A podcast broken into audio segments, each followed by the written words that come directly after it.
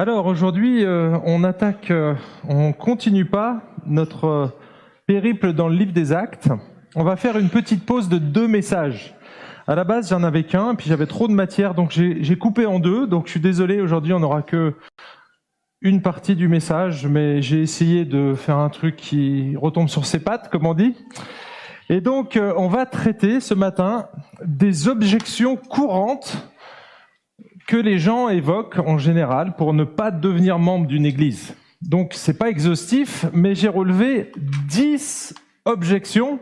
Et donc ce matin, on va aborder ces euh, objections. Alors, je ne sais pas si vous vous souvenez, mais j'avais euh, présenté Olivier Charvin la semaine dernière et j'ai utilisé une métaphore et je me suis pas aperçu que je marchais sur des œufs. Est-ce que vous vous souvenez de cette métaphore? J'ai dit que nous, les anciens de cette église, on était des sortes de nutritionnistes. D'accord? Et effectivement, parce que en tant qu'anciens, on veille à la nourriture spirituelle de notre troupeau, et donc euh, on, fait en sorte qu'on donne un message qui soit biblique, qui soit équilibré, qui soit encourageant, qui soit édifiant, mais qui soit aussi centré sur Jésus, parce que l'Église n'est pas un restaurant. C'est pas un lieu où vous venez mettre les pieds sous la table, mais c'est un lieu où on vient servir Dieu. C'est pas l'église qui est à notre service, c'est nous qui sommes au service de Dieu. Vous voyez la différence? Et ça, c'est fondamental. Donc ça, c'est juste, j'ai juste 45 minutes pour corriger ce que j'ai euh, donné comme euh, illustration ou métaphore qui était, euh, qui était pas fausse en soi, mais il faut préciser les choses qui sont derrière. D'accord? Alors, euh, comme on a l'Assemblée générale avec les anciens la semaine prochaine, on s'est dit ce serait quand même bien d'aborder la, notion de membriété. Alors c'est un terme barbare qui n'existe pas en français, mais en québécois. Ça vient du Québec, ça vient du membership. Ils ont traduit ça littéralement membriété.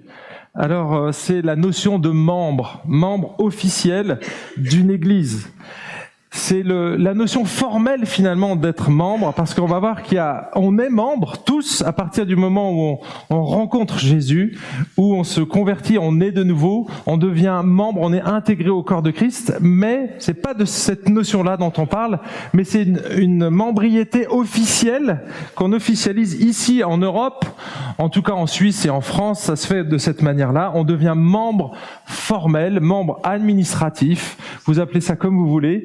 Mais on signe un contrat quelque part entre nous et l'Église. Et euh, voilà, donc il y a un aspect contractuel, et généralement, eh bien, il y a des arguments qui vont contre cet engagement, et donc j'aimerais les relever ce matin, et puis donner euh, peut-être euh, quelques avis pour vous faire réfléchir. En tout cas, mon but c'est pas de vous faire changer d'avis, mon but c'est de vous faire réfléchir. D'accord? Donc prenez-le de cette manière-là. Quelle est la première objection que j'entends régulièrement? Est-ce que tu peux mettre le PowerPoint, s'il te plaît? La première objection, c'est pas clair. c'est pas clair. Ça, c'est l'objection numéro un. Le manque de clarté, l'ignorance et c'est vrai qu'on peut pas devenir membre d'une association si on ne sait pas qu'elle existe ou qu'il faut devenir membre. Donc si vous aviez jamais entendu parler auparavant de la membriété, du fait d'être membre officiel, membre formel d'une église, eh bien sachez que ça existe. D'accord? Donc peut-être que vous le découvrez.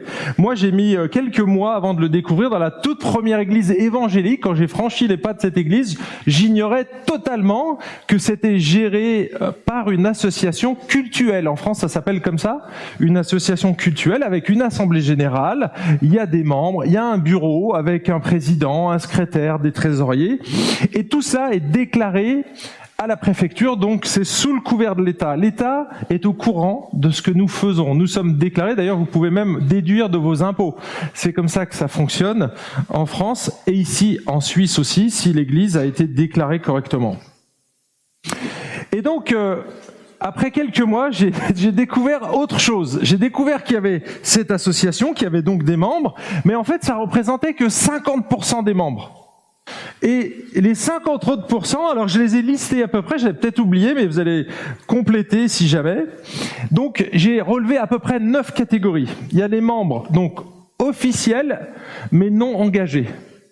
C'est-à-dire que la plupart des membres sont, qui, ont, qui sont euh, membres officiels, donc qui sont sur une liste, la plupart de ces gens sont engagés, 50% à vrai dire, et il y a un pourcentage de membres officiels non engagés. C'est ce qu'on appelle des membres fantômes. J'ai découvert ce terme aussi, c'est-à-dire qu'il y a des gens qui sont sur les listes mais on les voit jamais. Et alors parfois ce sont des gens qui ont à cœur de maintenir leur membriété dans l'Église, mais elles sont, elles sont physiologiquement ou physiquement incapables de venir euh, dans les réunions, d'assister au culte, etc. Donc, ça peut arriver. Hein, et probablement que des gens ici qui nous regardent sont dans cette situation. Euh, il y a donc deuxième catégorie des membres engagés mais non officiels. Donc ça, ce sont des gens très dévoués pour le Seigneur, qui aiment leurs frères et sœurs, mais qui n'ont pas fait le pas d'officialiser leur engagement. Et ça représente une certaine partie des membres présents. Il y a aussi des sympathisants réguliers, c'est-à-dire des membres non officiels et non engagés, mais qui sont là réguliers, régulièrement. Pardon. Il y a aussi des sympathisants non réguliers. Là, ce sont plutôt des chrétiens qui papillonnent d'église en église et donc on les voit apparaître de temps en temps. Ah bon, tu vas dans une église? Euh, Oui, bah cette semaine j'étais là, la semaine prochaine je suis ailleurs. Il y a des chrétiens en observation. Alors là, ce sont des authentiques croyants, mais qui généralement ont vécu une expérience douloureuse avec leur ancienne Église. Et donc, euh, voilà, on va doucement, on vient, on observe. Donc peut-être que vous faites partie de, ces, de, ces, euh, de ces personnes. On a aussi des visiteurs qui sont croyants. Hein, et là, euh, euh, John et Meg sont venus avec des amis et on sait qu'ils sont juste de passage et donc ils sont visiteurs. Ça arrive aussi dans les églises, dans l'auditoire.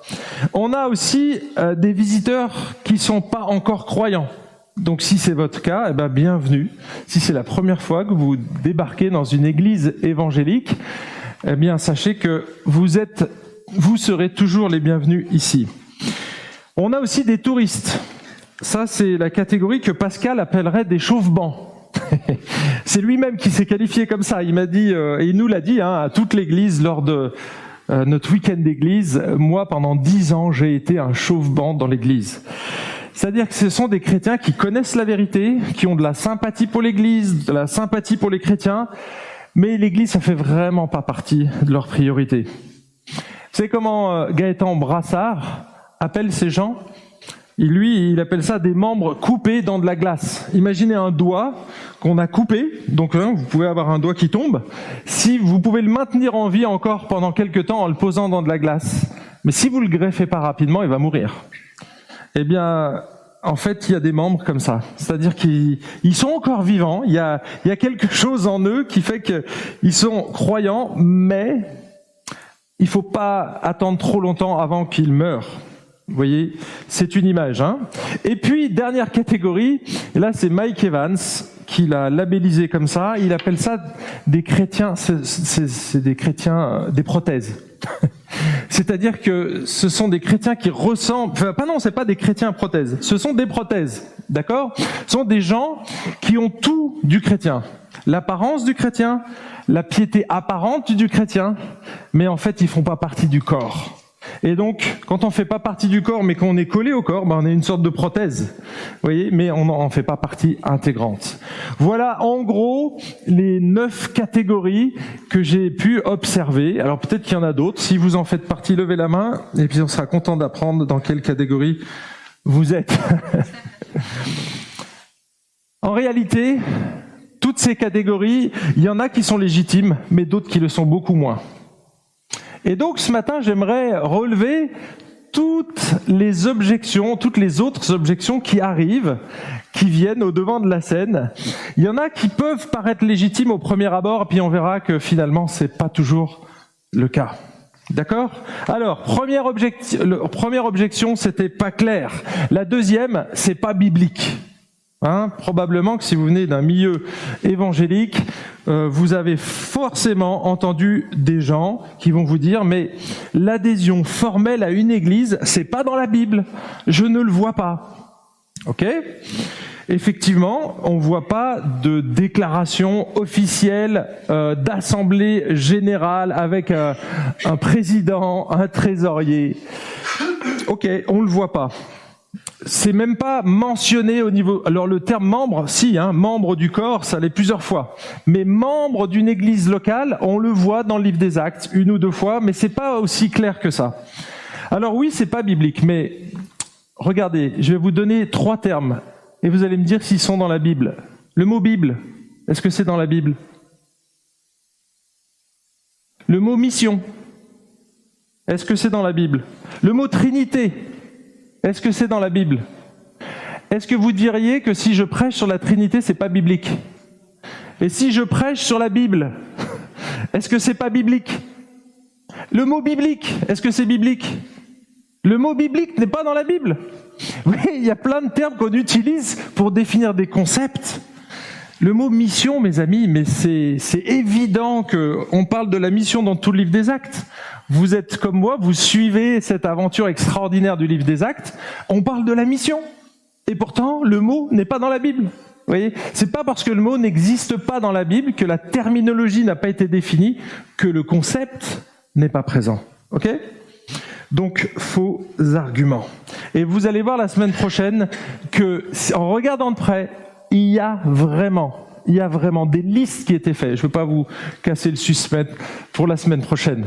Mais ce sera les dix bonnes raisons de devenir membre la semaine prochaine. Objection numéro 3. C'est pas obligatoire. Effectivement, une fois de plus, c'est une affirmation qui est vraie. C'est pas obligatoire de devenir membre d'une église. Il n'y a aucun caractère obligatoire.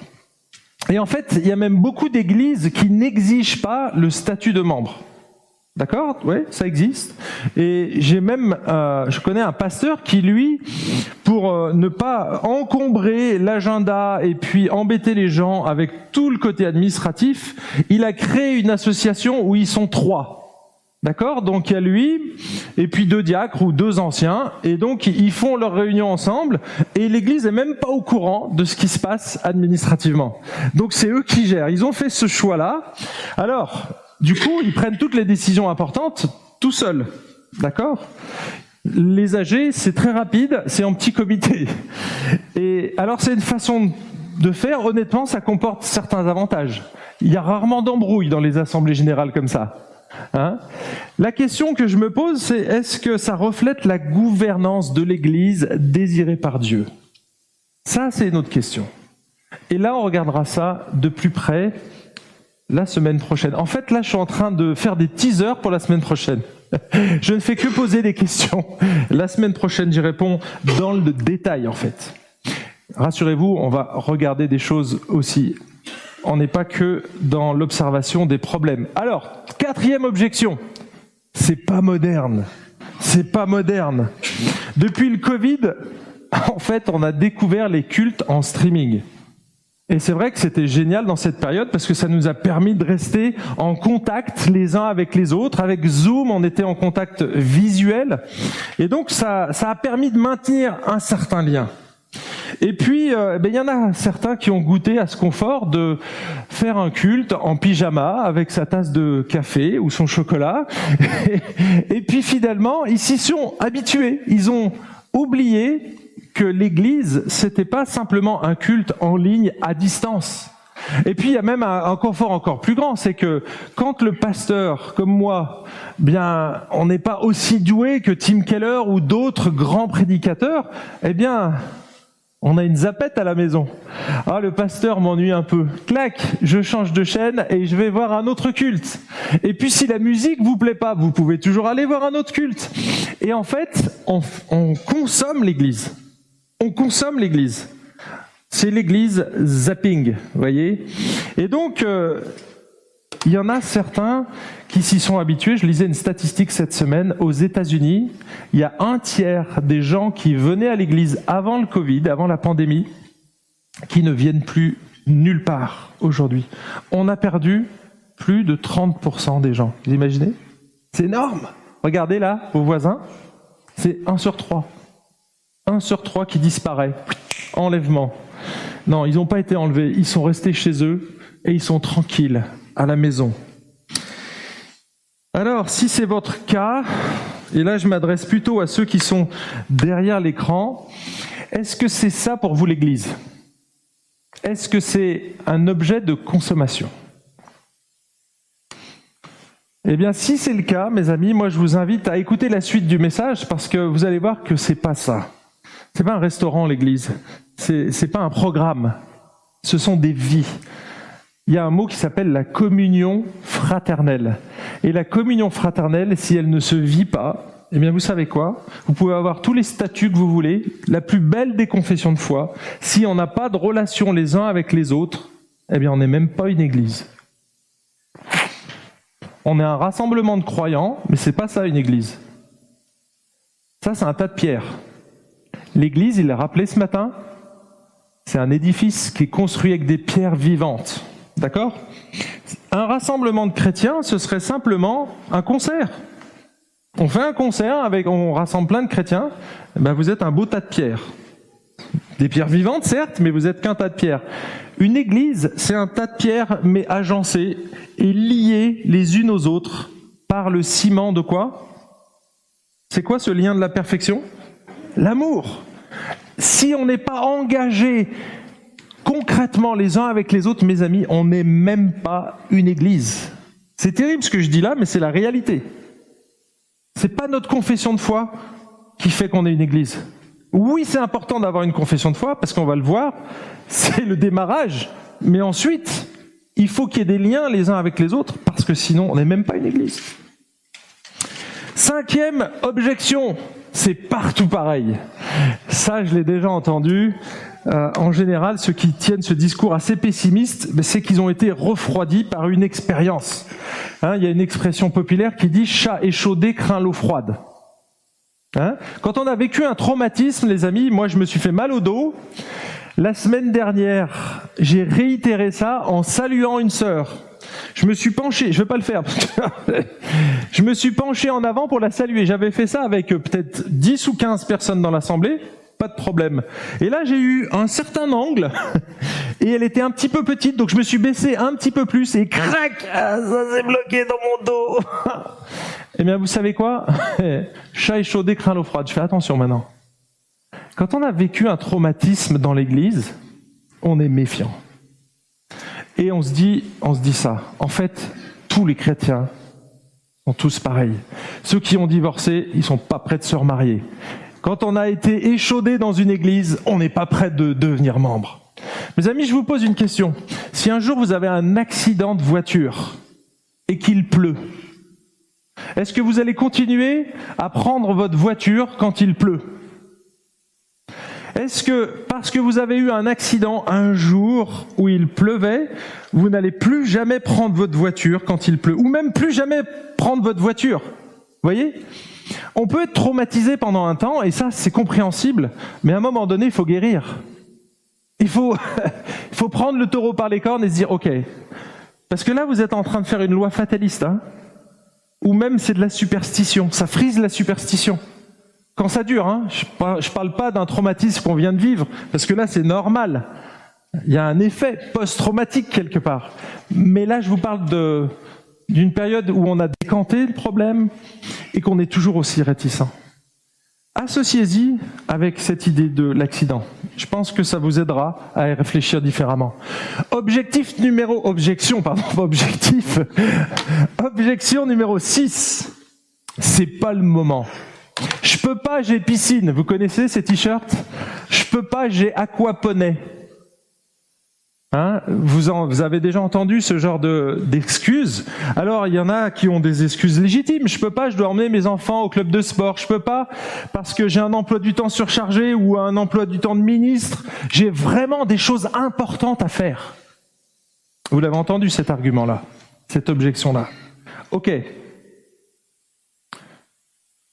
Je sais pas si tu es marié, si tu as des parents. Est-ce que tes parents comptent dans ta vie? Si tu en as. Est-ce que si vous avez des enfants, est-ce qu'ils comptent pour vous? Ok? Pourquoi? S'ils font partie de votre famille. On est d'accord? Vous prenez conscience parce que vous les voyez que c'est votre famille. Ben nous, on est une famille spirituelle. Est-ce que c'est assez important quand je vous dis, et il l'a dit ce matin, tu as parlé de la notion de famille? Est-ce que c'est suffisamment important pour vous de savoir que vous faites partie de la famille de Dieu? Ok, oui, oui, j'ai une famille. Mais est-ce que tu vas laisser euh, tes enfants comme ça? Débrouillez-vous les enfants, demain vous irez à l'école tout seul. Hein, ça serait sympa, tiens, les petites trottinettes. Tenez les filles alors Julia, tu te débrouilles, demain tu fais les courses. Bah, pour l'argent, bah, tu voles, hein, parce que je, j'en ai pas. Vous imaginez ce que, ce que ce serait si on prenait pas compte de notre famille? Ce serait terrible, on serait des mauvais parents. Eh bien là, c'est la même chose. On a une famille spirituelle. Elle est invisible, cette famille, mais elle, se traduit à un moment donné concrètement d'une manière visible. On le verra dans le détail tout à l'heure. Alors, septième objection, c'est pas vos oignons. C'est pas vos oignons. En fait, il y a certains chrétiens qui ont de la peine à imaginer que quelqu'un ou que quelques personnes aient un regard bienveillant sur eux. En fait, ils sont tout simplement pas prêts à se soumettre à une autorité spirituelle parce qu'ils estiment qu'ils n'ont de compte à rendre à Dieu à personne. Pardon, ils n'ont de compte à rendre à personne, seulement à Dieu. Et généralement, ici de ce verset, ça c'est le, le verset qui sort, hein, il faut obéir à Dieu plutôt qu'aux hommes. Mes amis, si vous prenez cet argument-là, moi je vous invite à regarder le contexte. J'ai prêché dessus et il y est deux fois en acte 4, verset 19 je crois, et acte 5, 29. C'est pas exactement la même euh, définition, mais il dit toujours la même chose. Il y a un contexte à ce texte. Et si c'est ce que vous pensez, alors relisez le contexte et surtout, c'est Pierre qui parle. Relisez ce que Pierre a écrit ailleurs, mais dans un contexte de persécution. D'accord Alors là, ça peut être un contexte cool, hein, voilà, il n'y a pas de pression, mais dans un contexte de persécution, donc on a augmenté d'un cran. Regardez ce que Pierre dit, avec euh, un gouvernement un peu dictatorial, c'était Néron. Euh, regardez ce qu'il dit aux chrétiens de l'Église. Soyez soumis à toute institution humaine, soit au roi comme souverain, soit au gouverneur comme envoyé par lui. Pourquoi il dit ça? Ben, Parce que Dieu est tout contrôle, il est au-dessus des gouvernements. C'est lui-même qui les met en place. C'est lui qui les a instaurés. Dieu, il est au-dessus de tout ça. Regardez ce que dit Jésus quand il, voit Pilate, je crois c'est Pilate ou Hérode, je ne me rappelle plus, l'un des deux. Il dit, mais tu n'aurais sur, sur moi aucun pouvoir s'il ne t'avait été donné d'en haut. Ça veut dire que Dieu, il est au-dessus de tout ça. Et donc, c'est pour ça que Pierre, dans un climat de persécution, il encourage les chrétiens à se soumettre aux autorités. Et si vous continuez un tout petit peu plus bas, au verset, au chapitre 5, vous allez trouver cette phrase. Vous de même, jeunes gens. Alors ça s'applique pas seulement aux jeunes gens, mais à tous les gens dans l'église, hein. Vous, jeunes gens, qu'est-ce que vous devez faire?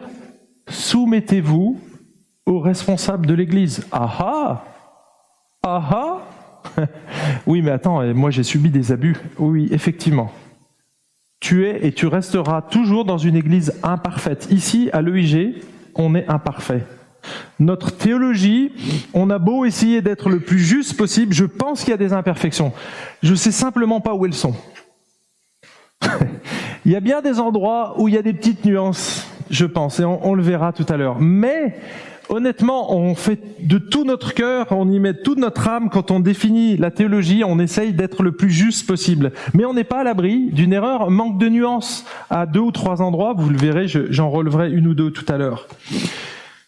Mais ici, il parle aux responsables d'église, et en fait, si on doit soumettre aux responsables d'église, alors, Regardez les consignes, pardon, je l'ai pas mis ici, mais je vous lis, c'est juste les versets 2 et 3, donc qui, qui précèdent ce texte. Il s'adresse aux responsables de l'Église. Regardez ce qu'il dit, c'est Pierre, comme des bergers. Prenez soin du troupeau de Dieu qui vous a été confié. Veillez sur lui, non comme si vous étiez forcé, mais de plein gré, ainsi que Dieu le désire. Faites-le non comme si vous y étiez contraint, mais par dévouement. Donc vous voyez là, il y, a, il y a vraiment mon cœur à moi, le cœur des anciens. On doit être volontaire quand on fait ça. On ne doit pas le faire sous la contrainte parce qu'on sait très bien quand on fait les choses sous la contrainte, on peut aller beaucoup plus loin que ce, que, ce qui nous est demandé. Et le faire mal. Et faire mal. Et regardez la suite, verset 3, n'exercez pas un pouvoir autoritaire sur ceux qui ont été confiés à vos soins, mais soyez les modèles du troupeau. Vous devez vous soumettre à des bergers, mes amis, qui sont soumis eux-mêmes à Dieu. Et là, il nous est dit, attention de pas user de votre autorité et d'être et de devenir autoritaire. Donc, on fait tout pour pas devenir. Priez pour vos anciens. Mais si vous devez prier pour nous, pour qu'on dirige l'Église, alors à un moment donné, il faut qu'il y ait une... Vous aussi, vous jouiez un rôle, et c'est ce qu'il est écrit ici, c'est que si nous, on, on, fait notre maximum pour pas être autoritaire, pour diriger l'Église avec autorité sans autoritarisme, alors vous devez aussi faire en sorte que nous, on ne gémisse pas. C'est pas ce texte ici, mais Hébreu 13, verset 7, 17, pardon qui le dit. Il dit respectez, honorez ceux qui vous conduisent parce qu'ils devront rendre des comptes. Nous devrons rendre des comptes et c'est pour ça que vous avez le devoir aussi de vous soumettre. Donc, c'est pas vos oignons, j'en suis pas si sûr. C'est trop compliqué. Objection numéro 8. La lourdeur administrative. Et effectivement, euh, il est vrai que le formulaire d'inscription de l'EIG est particulièrement conséquent. il y en a qui sont en train de plancher dessus. Euh, je peux vous dire qu'ils n'ont pas passé cinq minutes. il faut lire la confession de foi qui est très détaillée à l'EIG. Hein, il y en a, c'est une page, voire une demi-page. Nous, c'est quatre pages de confession de foi. Donc, ok. Soit. ensuite, on a le règlement intérieur, et ensuite on a les statuts, et ensuite on a tout un questionnaire sur notre pédigré, notre conversion. C'est le formulaire officiel d'inscription. Ça veut dire que c'est quelques heures à passer. Ok. Alors peut-être que ça vous fait peur. Et honnêtement, si vous n'êtes pas un grand lecteur, j'avoue, et surtout si c'est pas votre langue, ça vous refroidit.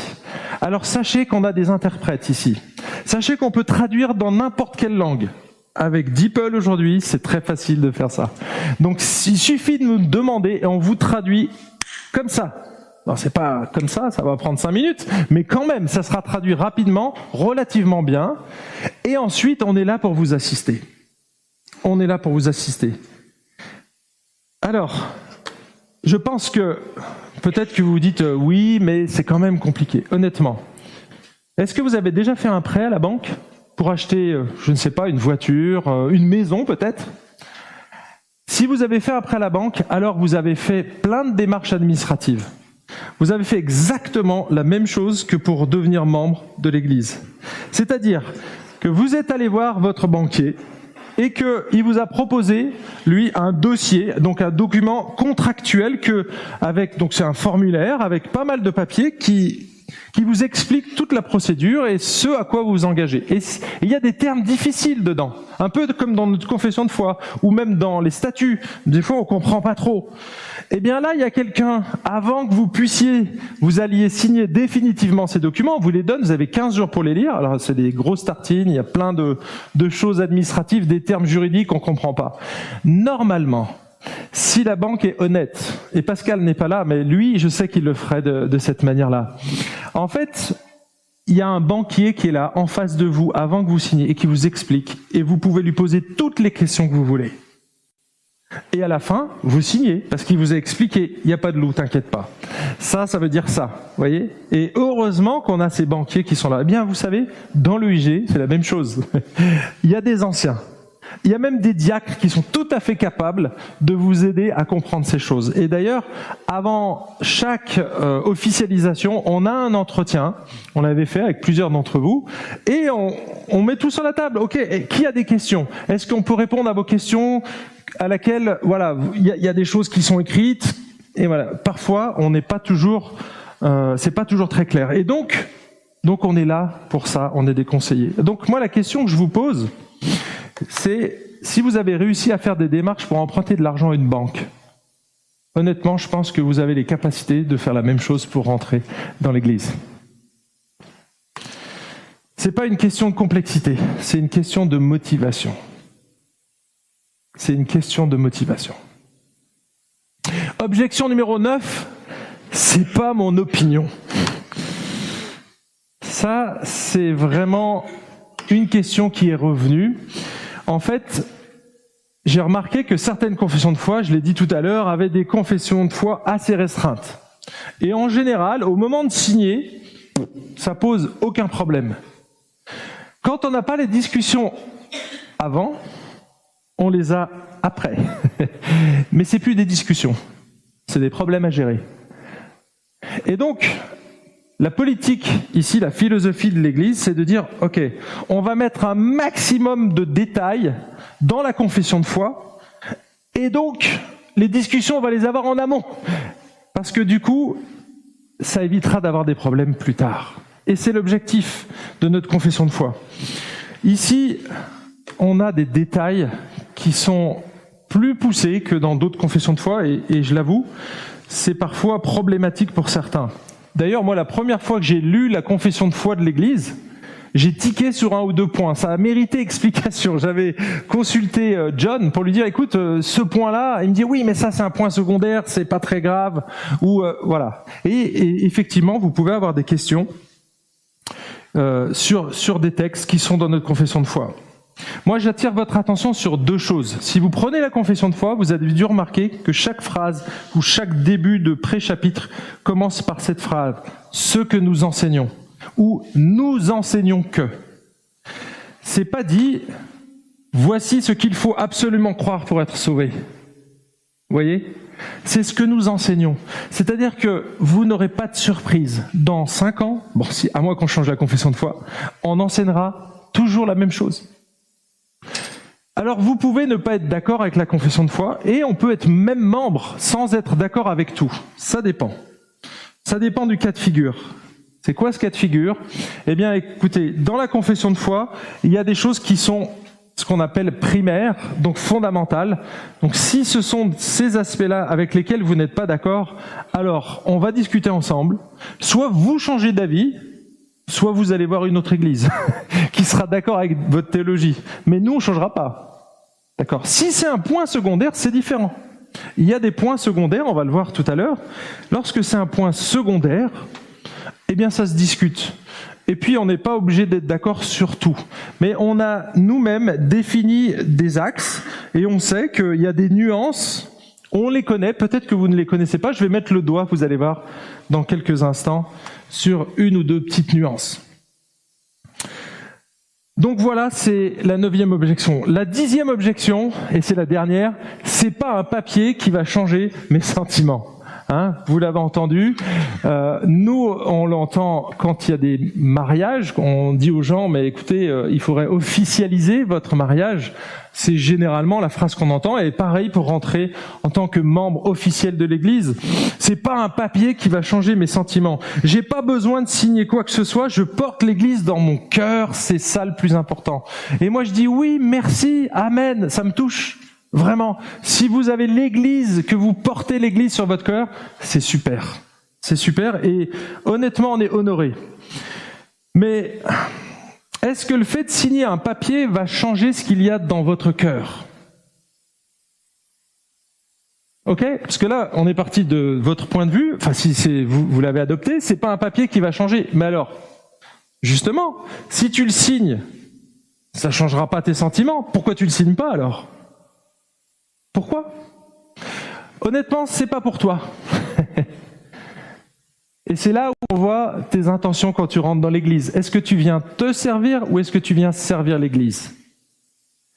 C'est la même chose dans le mariage. Est-ce que tu viens pomper des choses pour ton mariage ou est-ce que tu viens servir l'autre dans le mariage?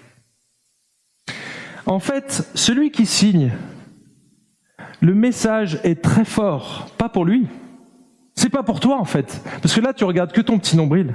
En fait, quand tu signes et que tu t'engages pour un mariage, tu envoies un message très fort à l'autre en lui disant Ok, je vais assumer ça maintenant. Je m'engage. Il y a un contrat entre toi et moi.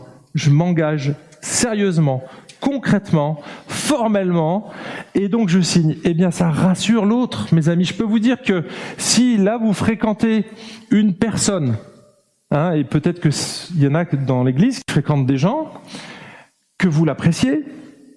Si au bout de 20 ans ou 10 ans, ou allez, même, même 3 ans, vous êtes toujours là à vous observer, à votre avis, est-ce que c'est une bonne chose de vivre de cette manière-là? Bien non. À un moment donné, il faut concrétiser. Et je peux vous dire que s'il y en a un qui vient vers l'autre et qui lui dit, écoute, j'aimerais vraiment officialiser notre union parce que je t'aime, j'ai envie d'aller plus loin, de construire quelque chose. Je veux qu'on formalise ça, mais mes amis, ça va changer totalement l'attitude de l'autre personne. Eh bien, c'est ça, en fait. Lorsque on vient, devient membre de l'église, ça change pas forcément votre vos sentiments à vous, mais ça va changer ceux des autres. Nous, on sait et on comprend que vous voulez, vous avez, vous désirez vous engager, vous désirez aimer vos frères et sœurs dans l'Église. Parce que le contrat, c'est un contrat d'amour. Hein Bien sûr, il y a des règles, comme dans tout contrat. C'est justement, c'est des limites, un cadre qu'on a posé, mais c'est pour construire sur l'amour, sur cette base, ce lien de la perfection. Allez, je vais rentrer, je vous ai dit, maintenant qu'on a regardé ces objections, il faut qu'on clarifie c'est quoi l'Église. Parce que finalement, on dit, ok, membre de l'Église, mais il faut définir ce que c'est que l'Église. Eh bien, vous savez quoi? On l'a défini dans notre confession de foi. Ici, il est, j'ai copié-collé directement la confession de foi. Alors voilà ce qu'il est dit sur l'Église. Nous enseignons que tous ceux qui mettent leur foi en Jésus-Christ sont immédiatement intégrés par le Saint-Esprit au corps spirituel qu'est l'Église, l'épouse de Christ, qui est son chef. Nous enseignons que la formation de l'Église, le corps de Christ, a commencé le jour de la Pentecôte et sera achevée lors de la venue de Christ pour les siens, lors de l'enlèvement. Nous enseignons que l'Église est ainsi un organisme spirituel unique, créé par Christ et constitué de tous les croyants nouveau-nés. Alors voyez ici, par exemple, c'est le cas typique, c'est ce qu'on enseigne. Donc moi je le crois. Mais ici, il y a une nuance il y a une nuance où certains ne seraient pas forcément d'accord. Est-ce que vous la voyez, cette nuance? Ici, on fait démarrer l'Église à la Pentecôte. Parce qu'on considère que Jésus a parlé au futur dans Matthieu 16 et qui dit je bâtirai mon église. Donc pour nous, l'église de Jésus-Christ n'était pas encore présente, elle est venue quand le Saint-Esprit est descendu et cette ouverture à toutes les nations. D'accord? Ça c'est notre conception de l'église. Mais il faut savoir que dans le corps de Christ, des frères bien-aimés, et la semaine dernière un prédicateur qui a prêché, il n'était pas de cet avis-là et vous en êtes pas aperçu parce que c'est un point secondaire, c'est une nuance théologique. Ici, vous voyez, eux, ils considèrent que l'Église, ce sont tous les croyants de tous les temps. Donc ça comprend les croyants de l'Ancien Testament. Vous voyez, c'est une petite nuance. Seulement, dans notre confession de foi, elle est mise comme le reste, listée, vous voyez. Et je pense que là, il y a petit toilettage à faire pour mettre les doctrines fondamentales. Donc, on pourrait mettre celle-là et celle-là, et celle-là, on peut la garder, mais il faudrait la mettre, voilà, on précise. D'accord? Ça, c'est fondamental. Ça, c'est fondamental. Par contre, cet aspect-là, on peut le discuter. OK? Parce que, imaginons que vous ne soyez pas d'accord avec ça. Est-ce qu'on va se priver d'un membre juste pour ce détail? Honnêtement? Ce serait ridicule. Ce serait ridicule. Vous seriez à l'aise avec tout le reste, mais sur ce point-là, vous n'êtes pas clair. Eh bien, c'est pour ça que nous, les anciens, si vous avez mentionné, voilà, on n'est pas d'accord, on va discuter avec vous. Si on voit que c'est un point secondaire, on va dire, écoute, tu sais, c'est une nuance théologique, mais sache qu'on va enseigner ça. Ok? On va l'enseigner, mais c'est une nuance. Le seul défaut qu'il y a dans notre confession de foi, je vous le dis honnêtement, c'est qu'on n'a pas séparé les doctrines fondamentales des doctrines secondaires. Et ça, il faudra le faire, et on en a discuté avec les anciens, on va s'y atteler. Donc priez pour nous, pour qu'on arrive à faire un tri théologique, parce que c'est important. Alors, je poursuis ici avec, parce que là c'était l'Église invisible, hein, on est d'accord? On devient membre du corps de Christ à partir du moment où la grâce, on est saisi par la grâce et on place notre confiance en Jésus-Christ. Et là, il est dit que le Saint-Esprit descend et il vient nous sceller définitivement. On change d'identité radicalement. On appartient au corps de Christ. Et donc, si c'est le cas ce matin, même si vous n'êtes pas membre officiel, vous êtes membre de l'Église universelle invisible. D'accord? Donc ça, c'est une réalité spirituelle et, et c'est la plus importante. Mais ça ne veut pas dire que l'autre n'est pas importante parce qu'elle est enseignée clairement dans la Bible. Et c'est ce qu'il y a encore dans notre confession de foi sur l'église locale. Nous enseignons que l'implantation d'églises locales est clairement enseignée et définie dans les écrits du Nouveau Testament et qu'il est recommandé aux membres du corps spirituel de Christ de se réunir en assemblée locale. Parce qu'il faut que cette église invisible, à un moment donné, elle se rende visible. Et Dieu a choisi l'église locale et l'autorité spirituelle qui était au départ donnée aux apôtres, elle a été déléguée à d'autres personnes, et ce sont les anciens. Ça s'appelle évêque, presbytère, euh, enfin presbytère, presbytre. Ça vient du grec, hein, tout simplement. Les évêques, c'est les épiscopos, ceux qui veillent sur, et les presbytéros, ce sont les anciens, d'accord? Donc, c'est aussi le même rôle, c'est des termes synonymes. Mais vous allez trouver dans certaines traductions le mot évêque. Eh bien, c'est la même chose en fait. On parle de la même chose. C'est les pasteurs, les bergers, les évêques, les presbytéros. Donc, vous voyez, les presbytères. Les pres... Je vais y arriver. Les presbytes, pas ceux qui voient mal. Hein. Alors, vous voyez, c'est quatre termes qui définissent la même personne quelque part. Peut-être avec quelques nuances, mais quand même. Et donc ces gens-là vont diriger les églises locales, et c'est pour ça qu'on est structuré de cette manière dans cette église. Il y en a qui font différemment, mais nous, on a choisi le modèle du Nouveau Testament. Et il est clairement enseigné, hein. il y a une ribambelle de versets, vous pourrez vérifier si vous le voulez. Donc vous voyez ici, l'église locale, c'est quoi? En un mot, c'est rassembler, rassemblement. C'est un rassemblement, tout simplement un rassemblement de croyants nés de nouveau. C'est ça l'Église. C'est ça. Allez, on va travailler l'identité. Et ça, vous connaissez tous par cœur, parce qu'on l'a déjà vu plein de fois. Et vous allez m'aider à nous rappeler ce qu'est l'identité de l'Église locale. D'accord? C'est pas ce que l'on fait, les amis. Notre identité, c'est beaucoup plus profond que ça. C'est ce que Dieu décrit de ce que nous sommes en lui. D'accord? Mon Église, et on l'a vu déjà dans la définition, elle est déjà en bribe ici. En fait, elle se résume avec ce schéma-là. Alors, il y, en a un autre, ça c'est lorsque l'Église est rassemblée. Voilà ce que nous sommes aujourd'hui. Allez, vous allez m'aider. Le premier, on va le faire comme ça. Ici, il y a huit métaphores dans le Nouveau Testament. Ce sont des images. Dieu n'a pas choisi de nous donner une définition définitive de ce qu'était l'Église. Par contre, il nous a laissé des métaphores, des images, et ces images, finalement, elles nous donnent le contour de l'Église. C'est pour ça que j'ai dessiné un rond, et au milieu, il y a Christ. Ça, c'est l'Église de Christ. Elle est définie de cette manière-là dans la Bible. Vous savez qu'il y a plus de 90 métaphores de l'Église dans le Nouveau Testament. Mais il y a des métaphores qui sont parfois citées qu'une seule fois. Donc ce qu'on appelle les métaphores mineures, et puis il y a les majeures. Ici, j'ai relevé celles qui revenaient une ou deux fois. Peut-être, peut-être à l'exception de la colonne et de l'appui de la vérité. Mais, rappelez-moi ce que nous sommes. Nous sommes quoi? L'épouse du Christ. Effectivement.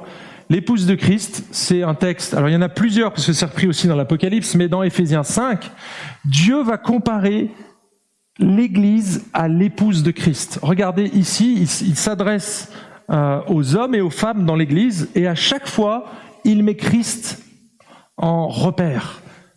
Comme Christ est le chef de l'Église, voyez, femmes, soyez soumises chacune à votre mari comme au Seigneur, car le mari est le chef de la femme, comme Christ est le chef de l'Église, qui est son corps et dont il est le sauveur. Vous voyez là, on a même deux images. Il y a celle de l'épouse, de la fiancée de Christ et du corps. Comme l'Église se soumet au Christ. Donc là, on avait l'attitude du chef. Est-ce que Jésus était dictateur? Qu'est-ce qu'a fait le chef? Qu'est-ce qu'a fait le chef? Regardez, c'est ça le chef dans la Bible. Voilà ce que c'est qu'un chef, c'est quelqu'un qui aime et qui se livre, qui est capable de mourir pour son épouse. Si tu épouses un chrétien né de nouveau, mon ami, qui est sérieux avec la Bible, c'est quelqu'un qui va se livrer pour toi. Donc la soumission, elle sera relativement facile. Attends, je vais épouser quelqu'un, si j'ai le moins de problèmes, il est capable de mourir pour moi, honnêtement. C'est génial? C'est la réalité. Si on applique l'écriture, c'est ça en fait. Et vous voyez, le modèle est toujours en rapport avec Jésus. Il nous parle de sanctification. Donc, en fait, si je résume cette métaphore, ça restera toujours imparfait, hein, une église. L'église est une communauté imparfaite, mais elle est précieuse, comme une épouse. Elle est aimée et protégée par Jésus. Elle entretient une relation d'amour, de pureté, de soumission, d'estime, de fidélité à l'égard de son époux, le Christ. Elle est appelée à devenir de plus en plus belle, c'est-à-dire toujours, de, plus en plus ressemblante à son époux. Et là, c'est dans le caractère, les amis. C'est ça l'épouse. Alors là, je rentre dans le détail, mais on ira un petit peu plus vite pour les autres. Ici, vous l'avez reconnu, la vigne, c'est ce que nous sommes. En fait, nous sommes la vigne de Dieu si on est organiquement lié à Jésus. D'accord? Donc il faut qu'on soit né nouveau pour que le Saint-Esprit, la sève du Saint-Esprit coule en nous et que de cette sève puisse pousser des fruits. Le but, c'est qu'on porte des fruits. Ok? Et Jésus va nous émonder, il va tailler cette vigne donc ça, c'est la sanctification. Il va enlever les impuretés, tout ce qui nous pompe de l'énergie, les gourmands qu'on appelle. Il va les enlever pour qu'on porte des fruits qui soient plus gros, plus beaux, plus sucrés. C'est ce que nous sommes, mes amis. On est liés intimement à Christ, les uns aux autres, et on doit porter des fruits. Ensuite, vous vous souvenez de celle-là? La famille, nous sommes la famille de Dieu, on l'a abordé ce matin, on est membre de la famille de Dieu et la maison de Dieu dans Timothée, on voit ces termes qui apparaissent. Donc dans une maison, les amis, c'est une famille ici spirituelle où on va cultiver des relations fraternelles authentiques et on va laisser cheminer les uns les autres pour le bien de la communauté. On est une famille unie autour d'un même Père voyez Et on est frères les uns des autres. Et on est animé du même esprit. C'est ce qui se passe dans une famille et c'est ce qu'on souhaite vivre ici à l'EIG. Un édifice composé de pierres vivantes, je l'ai rappelé tout à l'heure, on est scellé par le lien de l'amour et on est une construction, on n'est pas un vulgaire tas de pierres. On est également la colonne et l'appui de la vérité. C'est pour ça qu'on essaye d'enseigner le plus justement possible la Bible même si je vous demande toujours de vérifier ce que j'enseigne, parce que je ne suis pas à l'abri de faire une erreur. Et le corps de Christ, là on l'a vu abondamment, c'est la métaphore la plus utilisée dans le Nouveau Testament. Nous sommes le corps, c'est-à-dire qu'on est interdépendants, on est dépendants les uns des autres. Lorsqu'il y en a un qui se fait mal, Hein, quand euh, vous avez mal à un endroit dans votre corps, je peux vous dire que tout se met en branle pour essayer de corriger, pour pas souffrir. Eh bien, c'est ce qui devrait se vivre dans le corps de Christ. On prend soin les uns des autres. On est membres les uns des autres. On appartient au même corps et on a le même Seigneur. La tête, c'est Jésus. Et on est soumis à cette tête et à ses directives. Et puis on a, bien sûr, le temple L'église, c'est pas un bâtiment. Hein. Attention, ne mélangez pas. On a dit qu'on était une construction, mais une construction de pierres vivantes. Quand on dit le temple, ça fait pas référence à un bâtiment, ça fait référence à la présence de Dieu. D'accord? Le temple, c'était le lieu de la rencontre entre Dieu et le peuple et les prêtres. Et aujourd'hui, on est tous prêtres. Et donc le temple, c'est ce que nous sommes ce matin. On vient rencontrer Dieu ensemble en écoutant sa parole. Mais c'est aussi un lieu saint, un lieu sacré. Donc le temple, c'est aussi le lieu où on gère le péché, là où il y avait les sacrifices. Et donc c'est aussi la discipline. C'est là où on gère le péché. L'Église, elle est sainte, elle est pure. Donc c'est là où on va gérer, s'il le faut, la discipline d'Église. Et puis le dernier, c'est le troupeau. Et c'est une image aussi qui est reprise abondamment, alors pas seulement dans le Nouveau, mais on a un berger qui s'appelle Jésus. Et nous, qui a délégué son autorité à des sous-bergers. Nous sommes des sous-bergers. 1 Pierre 5 le dit textuellement. Prenez donc garde ici dans Acte 20 à vous-même et à tout le troupeau au sein duquel du Saint-Esprit vous a établi évêque. Vous voyez, c'est le terme. Ancien évêque. Pour faire paître l'église de Dieu qu'il s'est acquise par son propre sang. Mes amis, nous gérons quelque chose qui ne nous appartient pas. Il appartient à qui? À Jésus. L'Église appartient à Jésus, mais il nous l'a confié. Et nous, on aura des comptes à rendre, mes amis. Et je tremble, je tremble. Ne soyez pas nombreux à vouloir être enseignants, car vous serez jugés plus sévèrement, nous dit Jacques 3, verset 1. Je tremble, j'ai appris par cœur. On aura des comptes à rendre pour vous, mes amis. Mais à votre avis, est-ce que j'ai envie de rendre des comptes pour les gens qui ne sont pas membres, qui ne se sont pas engagés envers l'Église C'est délicat. Mais moi, je ne suis pas responsable pour les chrétiens des autres assemblées. Je ne suis pas responsable des visiteurs. J'aurai pas de compte à rendre pour les visiteurs. J'aurai pas de compte à rendre pour les gens qui viennent juste comme ça en touriste. Par contre, j'aurai des comptes à rendre pour ceux qui ont fait ce choix. Parce que vous, vous êtes engagés envers l'Église et moi, je m'engage envers vous pour vous protéger. S'il y a une embrouille, on vient là. Les anciens dégainent. OK? On est là pour protéger le troupeau. Là, j'ai pris cette image. Si j'avais pris un bâton ou une batte de baseball, vous auriez compris que c'était peut-être la meilleure image. Mais en fait, il y avait un bâton et puis un sceptre. On attrapait les brebis, mais c'était pas pour taper sur les brebis le bâton. Hein.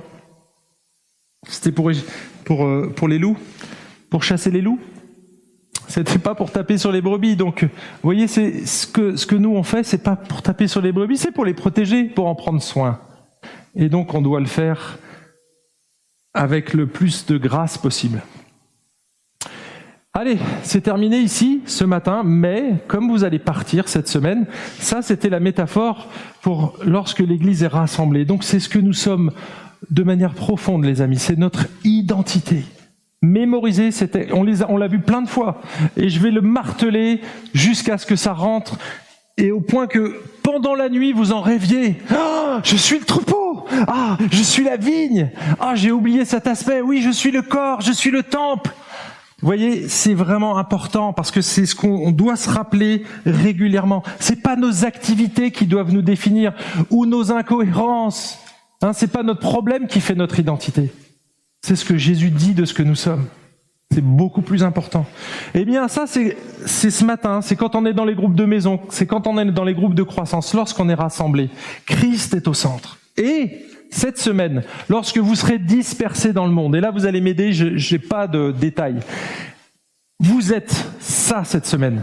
Vous êtes le sel. Qu'est-ce que doit faire le sel? Il doit saler. Évidemment, il doit rester pur en fait. Sinon, ça sert à rien. D'accord? Donc gardez votre pureté, gardez surtout l'idée que Jésus est avec vous et que vous êtes ce sel de la terre, vous allez être répandu. D'accord? Pendant cette semaine, Dieu va vous utiliser pour amener de la saveur aussi à ce monde. OK? Ici, la lumière, ça sert à quoi une lumière? C'est facile. À éclairer. Bien entendu, vous allez éclairer les gens qui sont autour de vous. Ici, à témoins, les témoins d'une voiture. Donc vous êtes témoins, acte 1, 8. Nous sommes témoins envoyés dans le monde, mais pas tout seul. On a le Saint-Esprit avec nous. Donc le Saint-Esprit est toujours à vos côtés. Ici, plus compliqué, on est une lettre ouverte, une lettre. Donc il faut que les gens puissent nous lire, qu'on soit pas énigmatique, ésotérique. Il faut qu'ils comprennent ta vie, puissent la décoder. Quand tu parles de Jésus, il faut que ce soit clair. Ici, ah, donc le matin, tu te mets un peu de déodorant parce que tu es le parfum de Christ. D'accord? Il faut qu'on sente Christ dans ta présence. Quand tu vas partager l'évangile, ça va être une bonne odeur ou une mauvaise odeur, une odeur de vie ou une odeur de mort. Vous voyez? C'est pour ça que c'est important de comprendre ce que nous sommes. Tu dois incarner cette bonne nouvelle. Ici, ambassadeur. Un ambassadeur, ça fait quoi? Ça représente, ça ambassade. je ne sais pas si le verbe existe. en tout cas, on représente. On est la carte, la pub quelque part. Donc Dieu nous utilise comme une carte de publicité. Ok Alors attention, c'est de l'authentique, hein c'est comme le Calvin Tour. On vous annonce un truc, mais on va le faire d'ailleurs. Ici, la semence. Nous sommes une semence envoyée dans le monde. On est une semence, les amis. Dieu va nous utiliser, malgré notre imperfection. On est une semence envoyée dans le monde. On est des ponts. Et oui, des, les, pontifs, des faiseurs de ponts. Ici, on est des réconciliateurs. Nous sommes des réconciliateurs entre Dieu et les hommes. Et donc, on a ce rôle-là de réconcilier les hommes avec leur Seigneur. Et puis le dernier, ouvrier, co-ouvrier avec Dieu. Voilà ce que nous sommes, les amis. C'est ça, et c'est ce que vous allez être cette semaine. Souvenez-vous-en, Souvenez-vous-en. C'est ce que vous êtes tout au long de la semaine.